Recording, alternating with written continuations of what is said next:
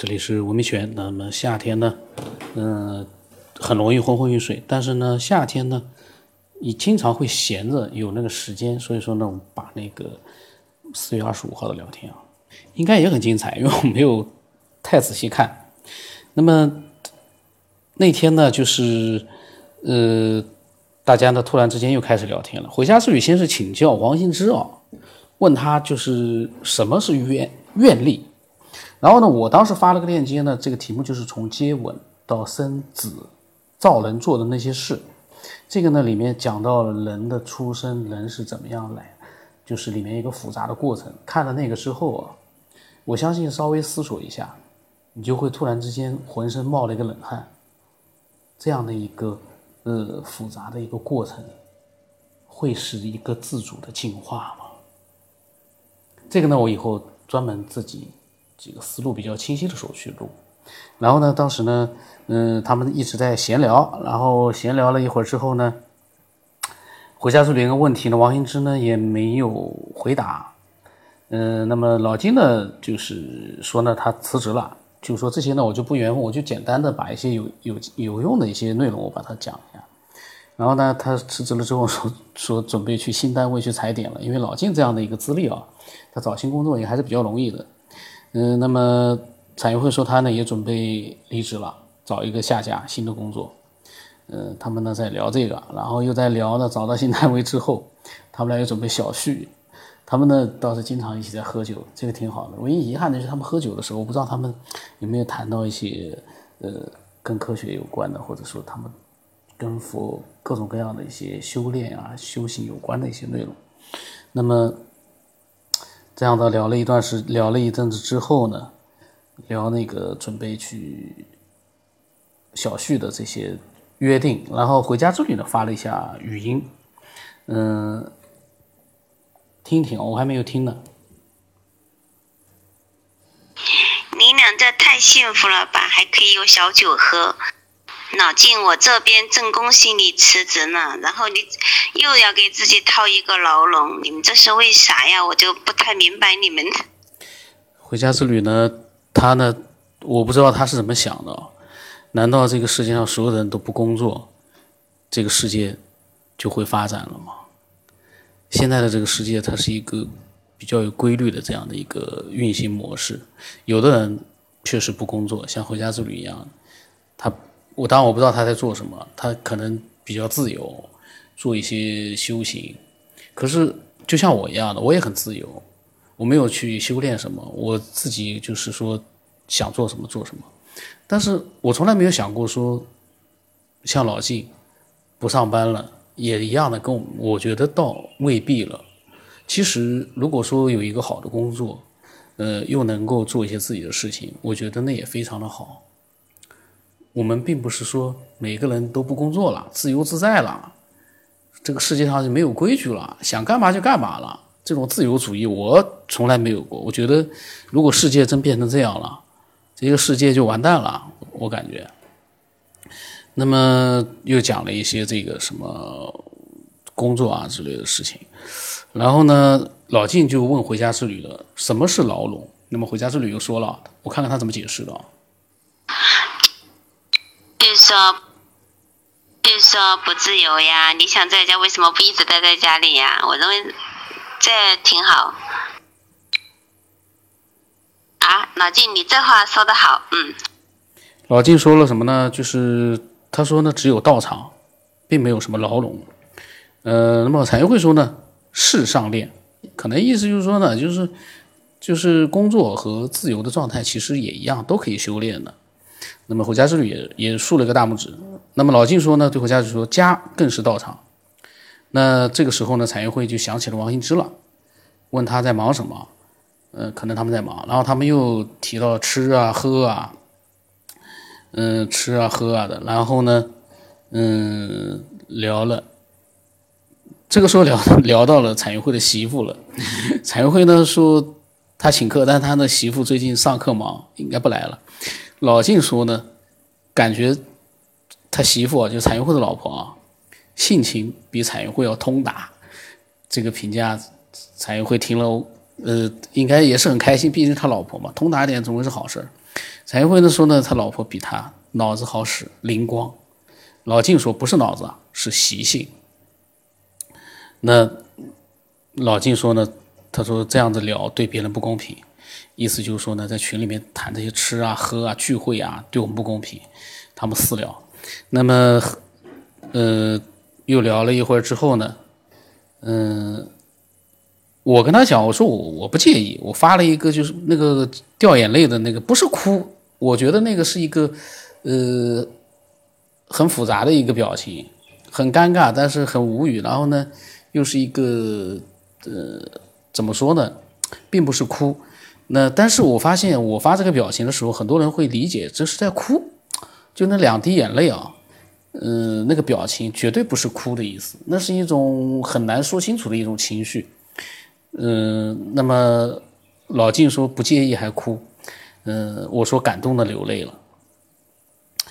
那老晋这个时候说，他说他有一个新的启发，回头呢分享一下，我当然是非常欢迎的。然后老晋说呢，一定是酒后分享，以后没有那么忙了，分享的机会就多一些，我们大家都很开心，因为他这么讲，我们很开心。这个时候呢，老金说老王到哪去了？回家之旅又开始说话了。老王去梅去黄梅了，他要举家迁到黄梅。老金呐，老金，你们什么时候也一步出来一下？老在北京也不行啊，你到到全国各地转转啊，到处去。呃，我这里有好酒啊，你可以到我这里来喝酒呀。看来回家之旅确实是很自由啊，他。请老晋他们去喝酒，那回家老晋说呢？他说你那个地方是牢笼呢，还是道场，还是酒厂？回家之旅说天堂。这个天堂这个词不太清楚。那老晋说呢？我相信有一天我们终会聚聚在一起的，有缘一定会相会，今生有缘，还不是一般的缘。回家之旅说那肯定的。老金说是天堂结的缘，回家之旅也很认同。然后老金说他庆祝离职，自己喝了半斤了，没有人陪他喝。彩云慧呢说会陪他的。那么他说呢，呃，又聊了一会儿，后来呢就结束了。就是那一天的聊天，我呃，就是基本上他们都是在谈那个呃一些比较呃琐碎的一些事情，比如说互相之间的这个要约酒啊之类的。谈了很多，那么到了后来就没有聊天了。我们这个群呢是很奇怪的，后来没有聊天了，一直等到了十几天之后，五月八号啊，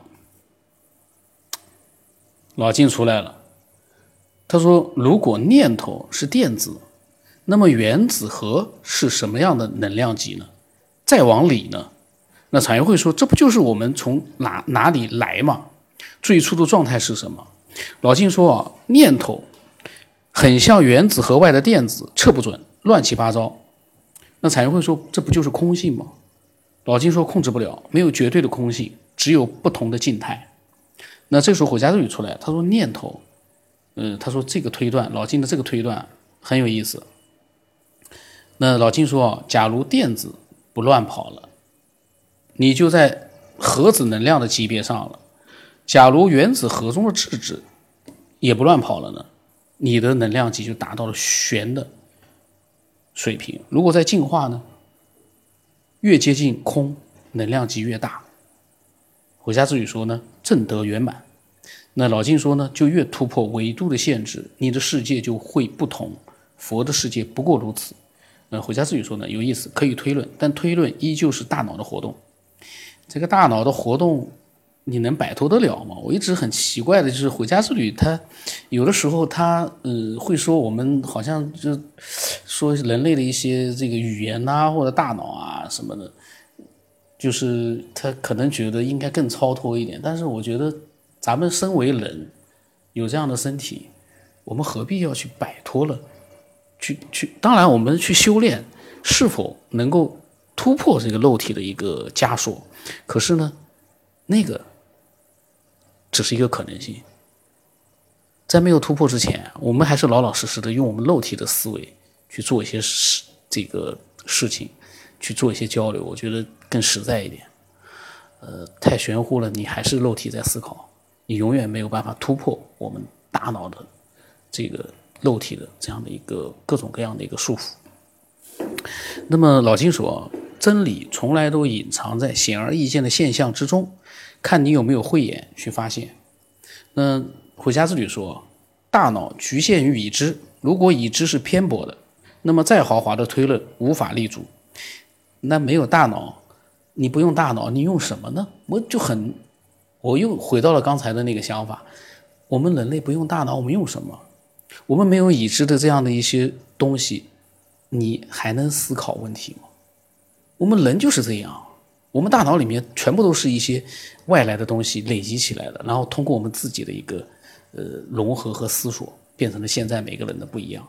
你想摆脱大脑吗？你摆脱不了，何必总是执着于这个已知是偏颇的，再好好的推论都无法立足。蔡哥，我就觉得那该怎么做，你才能摆脱这样的一个大脑的局限呢？你没法摆脱呀。所以呢，呃，这个很有意思。那么老金说，天地之间只有一个模式，放之四海而皆准。回家之旅说，真理遍一切处。这个我没有，他字可能写错了，有错别字，我也没弄明白了。那么老静说，处处归一就是真理。那回家之旅说啊，你这个推论对于喜欢逻辑的人具有普遍意义。这个东西不喜欢逻辑，那没有逻辑的人，他该怎么样去思考问题呢？我们作为人，没有逻辑的话，你不用逻辑的话，你该怎么去思考问题呢？你说的每一句话难道都没有逻辑吗？那还是人的思维吗？呃，这我不是要怼回家之旅，我就针对他说的内容啊，我发表我的想法。有的时候呢，回家之旅啊，他可能听到了之后，心里在想，这家伙怎么？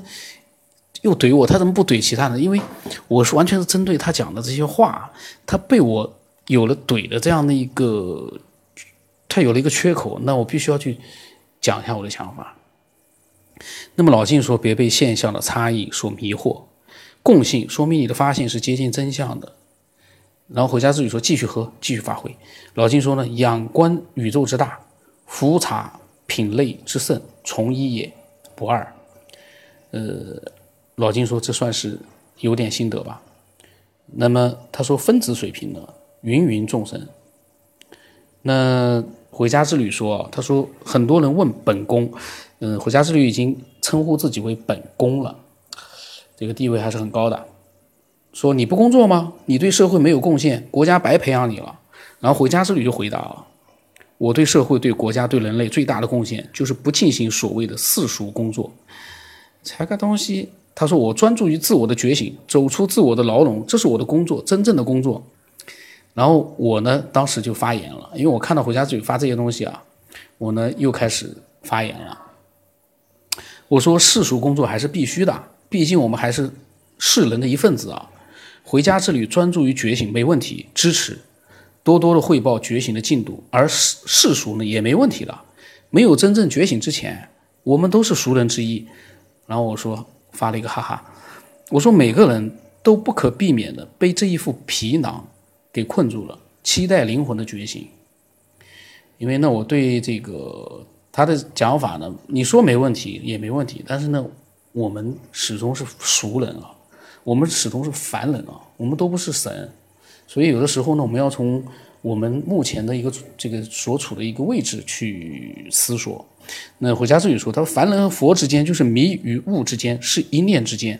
灵魂的旅程不一样，我们允许一切存在。”我跟他，我当时我就发言了，我说：“说说容易，从皮囊里面解脱出来，才是觉醒的时刻。”然后回家之语说：“他说，因为你认同你的身体是你自己，所以出来难。你不是你的身体，你的身体是你灵魂的家，而不是你本身。你是觉知这一切的那个东西。”然后我又发表了，我说这些一念之间的觉悟，其实数千年来，无数思想家都在重复，可目前始终是一段文字、一句话，没有看到真正的摆脱肉体的觉醒。我说你说的这个出来难，其实也只是一说而已，你能出来吗？你能脱离你这副皮囊吗？其实，在皮囊的面前，人人平等的。这时候回家是不是应该也没有什么话说了。他说慢慢参悟吧，这个参悟。这个词是好说的，你是怎么参悟的？你能摆脱出这个皮囊？你摆脱了吗？当然，前几天回家之旅说他已经摆脱了，他已经找找到了这个终极的这个解决模式了，他已经摆脱了，他回家了。这个呢，就是怎么说呢？呃，我们慢慢的来去做一个自己的表达，我们也不能因为他这么讲，我们就说他这个是，呃，跟我们普通人不一样了，他就是太虚了，太虚幻了，呃，太这个。不实际了，这个东西也很难说，说不定他真的回家了。只是从我这个角度来说，我不理解，我不觉得他的这个所谓的这个回家，就是他真的摆脱了肉体的束缚了，哪摆脱得了啊？能摆脱吗？咱们每个人看看自己的肉体，你能摆脱吗？你在用的手机，在跟人家在做这样的一个沟通的时候，你的大脑也是在用你的这个真实的大脑再去思索，用你的真实的肉手指再去思索，呃，这个发言。或者说你你说我我不打字，那你也是用你的嘴巴在说话呀。这个皮囊你摆脱不了，你只能用这个皮囊来思考，来跟我们去做一个交流，没有办法的。那么这个呢，我这个是五月八号了。那么他说慢慢猜悟嘛，我又讲了很多我的想法。呃，这些聊天呢还是蛮有意思的。我在想我们下一期再录吧，因为今天的时间差不多了。太多的话呢，因为我的吐槽太多了，太多的话呢是有催眠作用的，不太好。那么我的微信号码是 x 五三四七八五八四五，呃，我希望听个一百期、两百期，有兴趣的话，听完了之后有有什么想分享的、想想发表的，可以添加我。呃，在这之前不要添加我。